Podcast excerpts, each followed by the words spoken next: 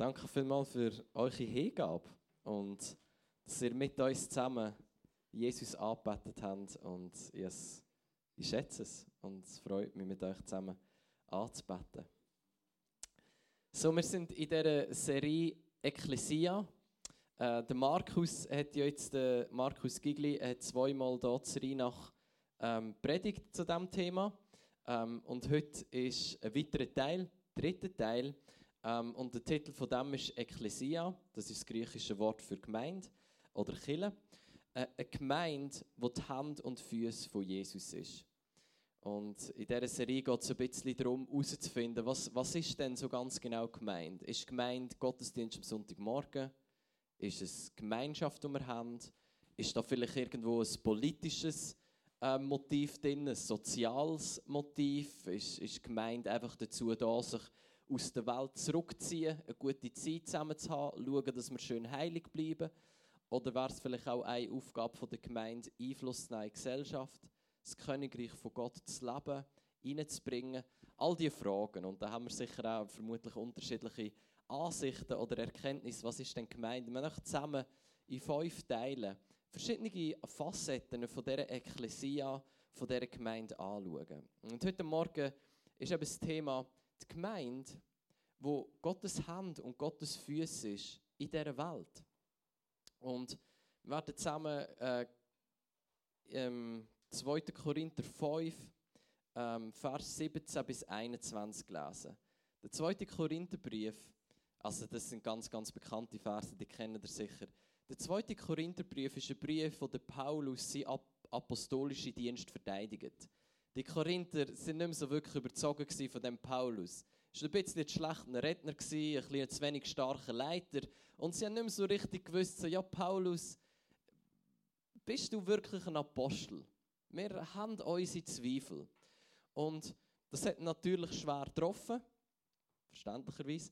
Ähm, und er hat dann im 2. Korintherbrief geht es eigentlich darum, dass er seinen apostolischen Dienst rechtfertigen und ihnen aufzeigt, was, was bedeutet es eigentlich, ein Apostel zu sein. Und er sagt, ein Apostel ist nicht der, der am krassesten reden kann und er ist auch nicht immer der allerstärkste Leiter.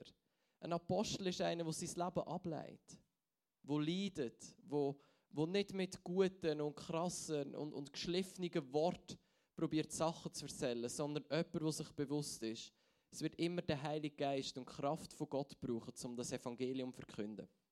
Und so weiter und so fort. Und in diesem Kontext schreibt er und er beschreibt eigentlich, was ist, was ist da für ein Dienst, den er als Apostel hat. Aber nicht nur er, sondern irgendwo durch wir alle. Und ich lese euch einfach mal vor, ihr könnt auch zulassen oder mitlesen in deiner Bibel.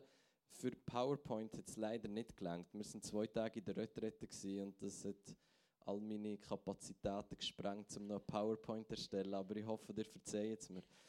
2. Korinther 5, 17 bis 21 steht darum, ist jemand in Christus, so ist er eine neue Schöpfung. Das Alte ist vergangen. Siehe, es ist alles neu geworden. Das alles aber kommt von Gott, der uns mit sich selbst versöhnt hat durch Jesus Christus und uns den Dienst der Versöhnung gegeben hat. Weil nämlich Gott in Christus war und die Welt mit sich selbst versöhnte, indem er ihnen ihre Sünde nicht anrechnete und das Wort der Versöhnung in uns legte. So sind wir nun Botschafter für Christus. Und zwar so, dass Gott selbst durch uns ermahnt. So bitten wir nun stellvertretend für Christus, lasst euch versöhnen mit Gott. Denn er hat den, der von keiner Sünde wusste, für uns zur Sünde gemacht, damit wir in ihm zur Gerechtigkeit Gottes würden. Also der Paulus bringt immer so, ähm, oder äh, es ist auch ein gewisser Rhythmus erkennbar. Äh, er ist zur Sünde geworden, damit wir zur Gerechtigkeit geworden ist, ist alles neu geworden. Er hat den Dienst von der Söhne in uns hineingelegt. Und man kann diese Verse auf zwei Arten lesen und, und ich bin tief davon überzeugt, es ist beides, beides gut. Es geht nicht darum zu sagen, was ist besser oder schlechter. Ich glaube, es sind zwei ergänzende Sichten. Das eine ist, dass wir so lesen und der letzte Vers lesen, denn wir, damit wir in ihm zur Gerechtigkeit Gottes würden, dass wir realisieren, wir stehen mit einer weißen Weste vor Gott. Egal, was du heute Morgen gemacht hast, ob das jetzt geschieht, weniger geschieht, liebevoll, weniger liebevoll, ähm, mehr oder weniger Nächstenliebe geprägt war oder nicht. Du stehst da aufgrund von dem, was Jesus für dich gemacht hat, mit einer weißen Weste vor Gott. Heilig, tadellos, unanklagbar. Gott hat nichts an dir, wo er verdammen oder anklagen will. Warum? Weil Christus hat dich mit seinem Blut reingewaschen. Ein für, Hebräer sagt, ein Opfer, wo ein für alle Mal genug ist. Er hat dein Leben gerechtfertigt. Im Englischen heißt das justified, und da gibt es so ein Wortspiel, just as if I never sinned. Gerechtfertigt bedeutet, so vor Gott stehen, als ob du nie gesündigt hättest. Nicht weil du nie gesündigt hast, aber wie Jesus dir reingewaschen hat von deinen Sünden. Das ist eine gute Art und Weise, die Verse zu lesen. Man kann es aber auch auf eine andere Art und Weise lesen. Dass wir zur Gerechtigkeit von Gott werden sind, worden sind. Das bedeutet, dass, weil wir neu geworden sind, irgendetwas von Gottes Gerechtigkeit in uns Gestalt gewinnt. Und wir jetzt quasi seine Botschafter oder wir könnten sagen, seine Agenten sind, wo weil etwas in uns passiert ist, mit der Kraft vom Heiligen Geist jetzt in die Welt hineinwirken und die Welt, die aus der Fuge und aus dem Lot gekommen ist, wir Einfluss nehmen und Gerechtigkeit zurück in die Welt hineinbringen. Dass wir zur Gerechtigkeit geworden sind, dass wir Gerechtigkeit zurück in die Welt hineinbringen können.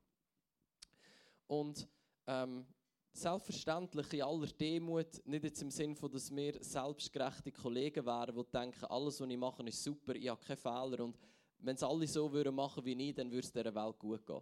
Da nicht. Wir haben alle noch unsere Fehler. Aber ich glaube, durch den Heiligen Geist ist etwas in uns passiert, dass wir Gerechtigkeit können zurück in die Welt hineintragen können. Das ist doch, warum Jesus gesagt hat, wenn ihr betet, dann betet so.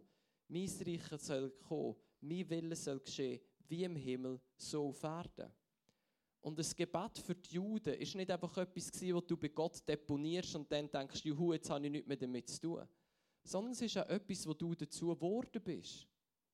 Wenn wir beten wie im Himmel so auf Erden, dann ist es ja auch ein Schrei, verändern mehr, dass zuerst mal in mir innen Gottes Wille kann geschehen, wie im Himmel so auf Erden. Und dann durch mich durch Gerechtigkeit in die Welt kann reinkommen. Gut. Und, und wenn wir es so lesen, dann merken wir, hey, ich glaube, wir sind Gottes Hand und Gottes Füße in dieser Welt, um seine Gerechtigkeit zurückzubringen. Und natürlich immer unvollkommen. Bis Jesus zurückkommt, wird die Welt nicht perfekt sein. Ich glaube, da können wir einfach anfangen damit leben. Egal wie fest du müde gehst. Die Welt wird nicht eine perfekte Welt sein, bis Jesus zurückkommt und abschließend Gerechtigkeit bringt. Aber wir haben doch eine Verantwortung und, und ein Stück wie das Privileg, Versöhnung in die Welt hineinzubringen und Gerechtigkeit in die Welt hineinzubringen, weil wir der Lieb von Christus sind. Seine Hand, seine Füße, die neu geworden sind, die neue Schöpfung sind. Dass wir merken, wir, wir leben am Arbeitsplatz gerecht. Wir, wir sind aufrichtige Mitarbeiter. Wir, wir, sind, auf, wir sind Leute, die wo, wo Menschen lieben, wo, wo Leute können annehmen können, die anders sind als wir, die, die einen Unterschied machen und die Gerechtigkeit in die Welt hineinbringen. In Epheser 1, 22 bis 23, auch das hat der Paulus geschrieben. Dort sagt er, und alles hat er seinen, Jesu, Füße unterworfen und ihn als Haupt über der Gemeinde gegeben, die sein Leib ist, die Fülle dessen, der alles in allen erfüllt. Also er sagt, was ist denn die Gemeinde, die Ekklesia? Sie ist der Lieb von Jesus Christus. Und indem wir sie lieb sind, sind wir irgendwo seine Hand und seine Füße in dieser Welt drin. Jesus ist vor 2000 Jahren in den Himmel aufgefahren. Der ist nicht mehr da. Aber er hat den Heiligen Geist geschickt, wo jetzt in uns lebt. Und durch die Kraft vom Heiligen Geist sind wir als Gemeinde Hand und Füße, der Lieb von Jesus in dieser Welt. Wie wirkt Jesus in dieser Welt? Sehr oft durch dich und durch mich. Ich glaube absolut, Jesus greift auch sonst in die Welt ein. Der ist nicht distanziert und denkt, da geht mir alles nicht mehr an, jetzt lasse ich mal meine Gemeinde machen. Nein, aber wir müssen einfach realisieren, vieles von dem, was er macht, macht er durch dich und durch mich. Und ich glaube, das, eine, das, das bringt uns in eine Verantwortung in als seine Gemeinde, wo wir merken, was wir hier machen, das ist nicht egal. Weil jeder Körper hat eine Körpersprache. wenn ich, wenn ich noch hocke und abgelöscht mit verschränkten Armen so da hocke, dann kommuniziert da etwas, auch wenn ich nichts sage. Beziehungsweise könnte ich dann vielleicht auch mehr oder weniger sagen, was ich will, weil ich habe ja schon etwas kommuniziert, nonverbal. Und bei uns als Gemeinde ist da genau das Gleiche. Wenn wir in die Welt rausrufen, das ist das Evangelium, die gute Nachricht, aber unsere Körpersprache etwas komplett anderes widerspiegelt, dann, dann merkt man, dann ist das nicht ganz deckungsgleich. Und so, wenn wir sie lieb sind als Gemeinde, als Ekklesia, seine Hand, seine Füße, dann glaube ich, ist es wichtig zu realisieren, wir haben eine Körpersprache. Und ist nicht ganz unwichtig. Wie wir uns verhalten, ist genauso wichtig wie das, was wir sagen. Wie du dein Leben lebst und wie wir als Gemeinde unser Leben leben, das hat einen Impact in die Welt. Weil wir sind die Körpersprache von Jesus Christus. Wir sind seine Hand, seine Füße. Und da geht mir überhaupt nicht darum, Druck zu machen. Weil der Punkt ist der, wir müssen es einfach eingestehen, wir können es eh nicht selber. Oder? Es geht nicht darum, wir geben uns jetzt ein bisschen mehr Mühe und haben eine bessere Körpersprache. Das wird nicht funktionieren. Dann wirst du ein bisschen erschöpftere Körpersprache haben. Ähm, sondern es geht darum zu realisieren, für etwas hat Jesus den Heiligen Geist geschickt. Und was wir können machen ist unser Leben ihm angehen und sagen, Heiliger Geist, verändere du mich bitte. Dass, dass meine Körpersprache sich verändert. Dass Geistesfrüchte zum Tragen kommen dass da eine Liebe ist, dass da ein Frieden ist, dass da eine Selbstbeherrschung ist, dass da Geduld ist, dass Sanftmut da ist. Nicht, weil ich mir so fest Mühe gebe, sondern weil etwas in mir innen neu geworden ist. Und wir können dem eine Körpersprache anfangen dem Ausdruck geben, wo das Evangelium ist. Und da würde ich gerne den Nietzsche zitieren. Ich weiß nicht, ob ihr den Nietzsche kennt. Der war nicht wirklich Fan so von, von Jesus und dem Christentum. Etwas, was er gesagt hat, ist, der Gott vom Alten Testament, das war etwas Rechts. Aber, aber die größte Beleidigung ist, ist zu sagen, dass Jesus Christus Gott ist, der so schwach am Kreuz gestorben ist. Mit anderen Worten, er hat nicht wirklich gecheckt, um was es geht. Aber er sagt etwas und sagt, das ist ganz bekannt, das habt ihr sicher oder vielleicht auch schon gehört. Es steht, bessere Lieder müssen sie mir singen, dass ich an ihren Erlöser glauben lerne. Erlöster müssten, sie, müssten mir seine Jünger aussehen. Bessere Lieder müssten sie mir singen. Er ist wahrscheinlich noch nie da im Gottesdienst ähm, noch nie zusammengehört. Dass ich an ihren Erlöser glauben lerne. Erlöster müssten mir seine Jünger aussehen. Aber was sagt er? Er sagt, schau, die Körpersprache, die Kille hat, da, das ist für mich nicht glaubwürdig. So wie die rumlaufen und was die singen, das sieht für mich nicht aus, als ob die erlöst worden wären.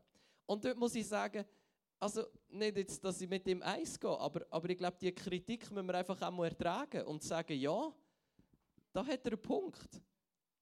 Und dann nicht ins andere Extrem verfallen und denken, jetzt strengen wir uns richtig an, dass wir immer lustig und fröhlich durch die Welt durchlaufen, auch wenn es uns scheiße geht. Das ist nicht der Punkt. Dir darf es mal scheiße gehen. Und dir wird es vermutlich ab und zu mal scheiße gehen. Das ist das Leben. Aber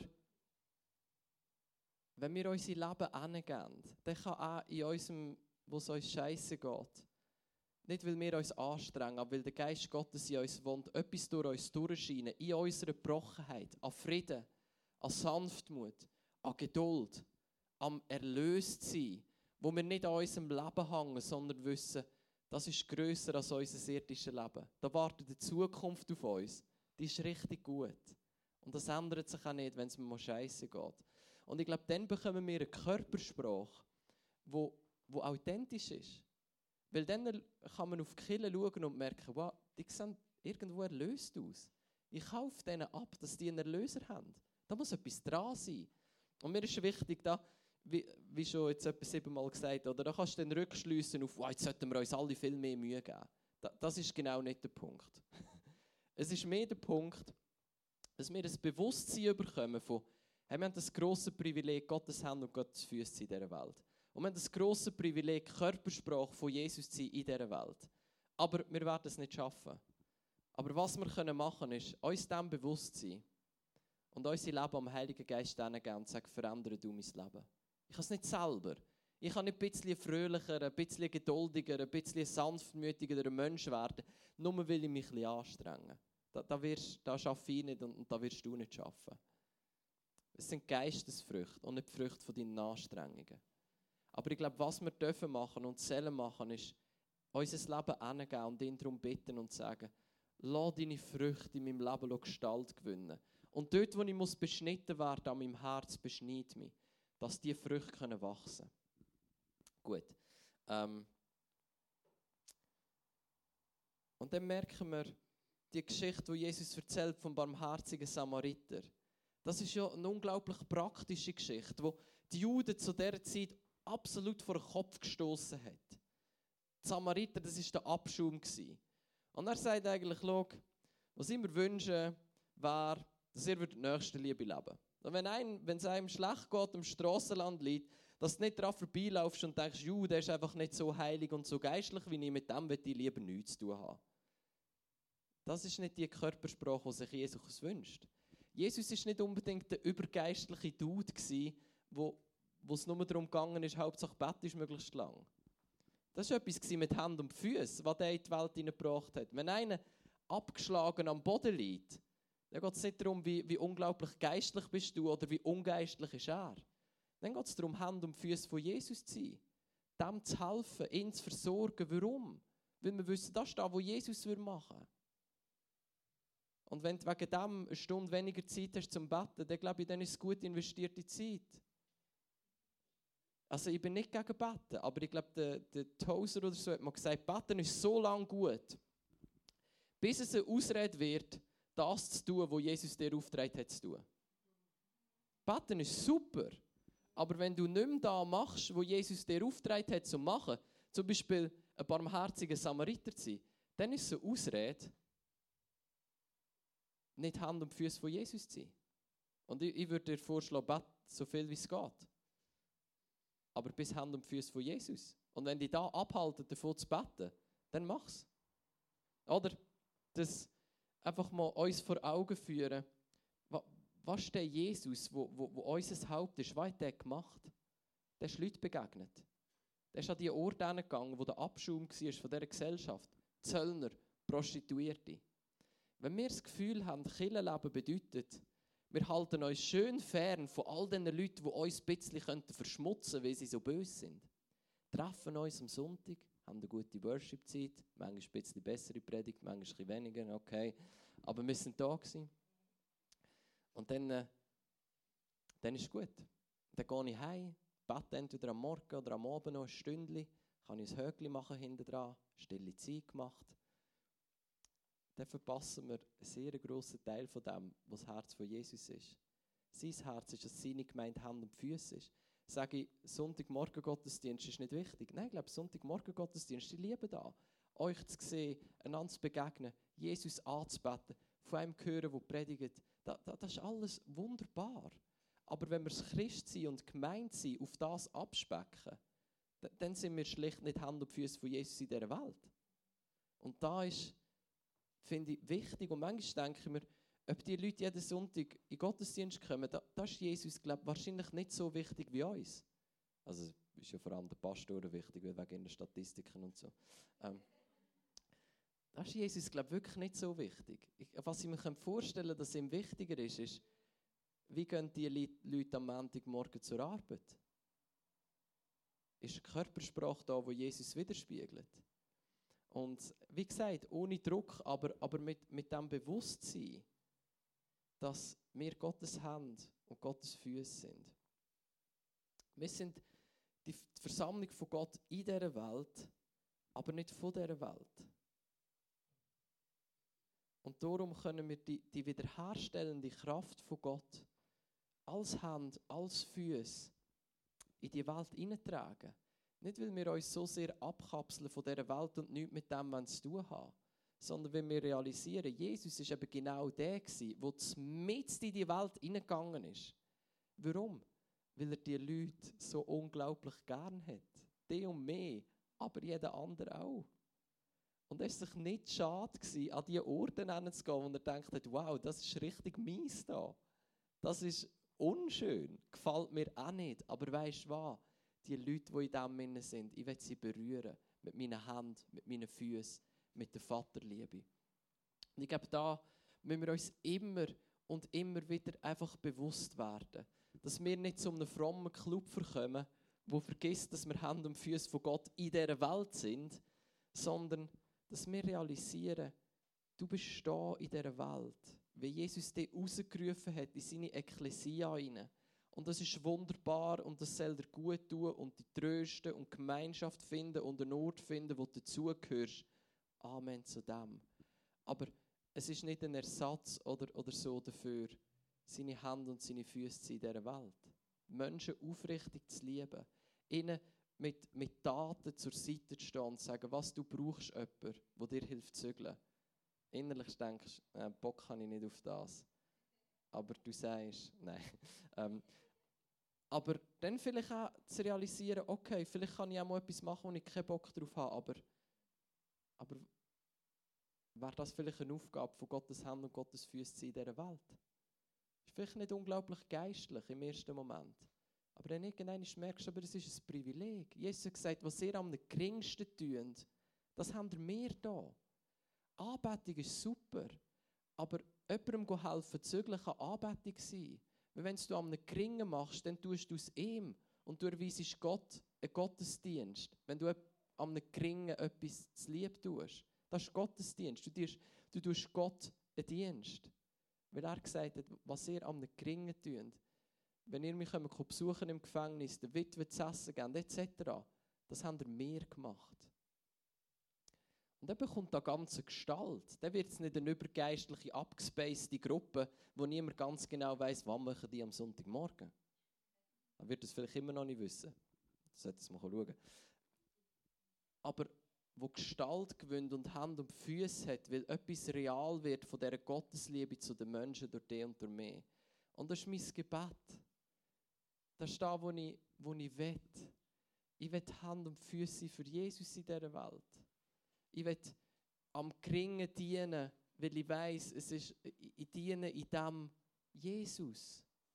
Und das Privileg zu akzeptieren und zu sagen, feiern wir doch einen Gottesdienst dort, wo wir sind und wo Geringe und, und Kranke und Arme und Verlassene sind von unserer Gesellschaft, Ausgestoßene, wo man nicht gern hat.